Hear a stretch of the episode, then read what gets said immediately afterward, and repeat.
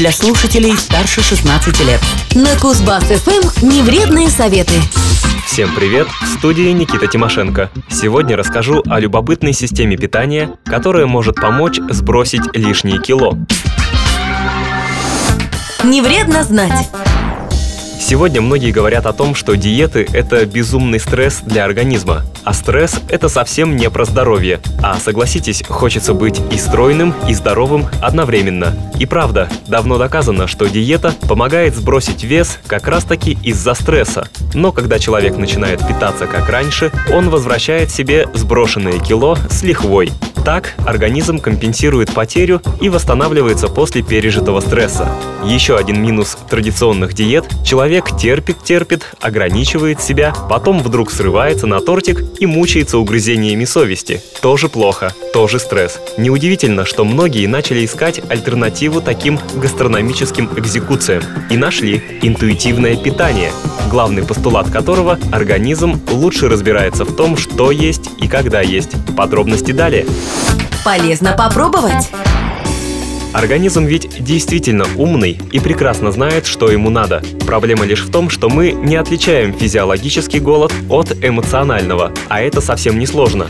Физиологический голод – это реальная, острая потребность в питательных веществах. Он ощущается буквально всем телом. Урчит живот, силы покидают, а аппетит вызывает все – от сырой морковки до корочки хлеба. А эмоциональный голод – это попытка заесть неприятную эмоцию – грусть, обиду или даже просто скуку. Причем обычно всякими вредностями – печеньем да шоколадом. По сути, главное правило интуитивного питания звучит так – ешь, когда на самом деле хочется, а не кажется, что можно перекусить. Научившись слушать тело, вы поймете, когда и что именно оно хочет. В итоге будете кормить организм правильной и здоровой пищей.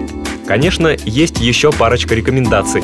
Забудьте о диетах. Ешьте что угодно, если этого требует организм. При этом не делите еду на вредную и полезную. По уверению врача и философа Парацельса, в малых дозах и яд лекарства. Что толку запрещать себе гамбургер и насиловать себя такими ограничениями? Куда разумнее, как учит интуитивное питание, помириться с тем же гамбургером. Не запрещать себе его есть, а разрешить не есть.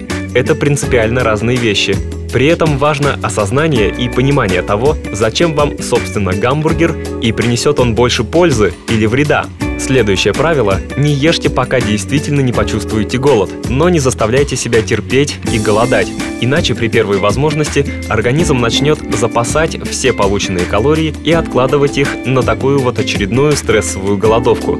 Уважайте также и чувство насыщения. Ешьте не больше, чем необходимо, чтобы чувствовать себя комфортно, а не шариком готовым вот-вот лопнуть. Короче, научитесь чувствовать и понимать не только голод, но и сытость.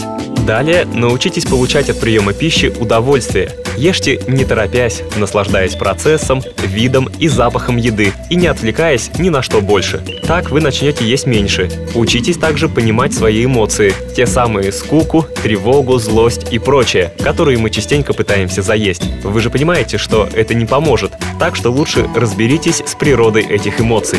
Еще один шаг – уважение к своему телу и его особенностям. Когда вы полюбите его, уже не захочется через силу ломать и преображать. Захочется совершенствовать его по любви, а не от нелюбви. Невредные советы. А вообще, как вы понимаете, все сводится к тому, что со своим телом нужно дружить. Подружитесь с ним, и все само станет лучше. Такая вот интересная, интуитивная система питания. На этом у меня все. Пока. Невредные советы на Кузбасс ФМ. Коротко о том, что не вредно знать и полезно попробовать.